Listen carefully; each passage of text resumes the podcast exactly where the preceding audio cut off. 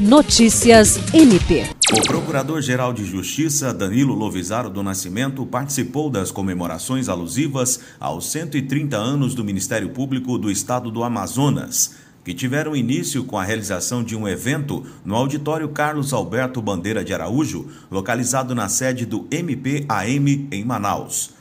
Na solenidade, o Procurador-Geral de Justiça do Amazonas, Alberto Rodrigues do Nascimento Júnior, em seu discurso, falou da grandeza do estado do Amazonas e dos desafios proporcionais em tamanho enfrentados por membros do Ministério Público do Estado.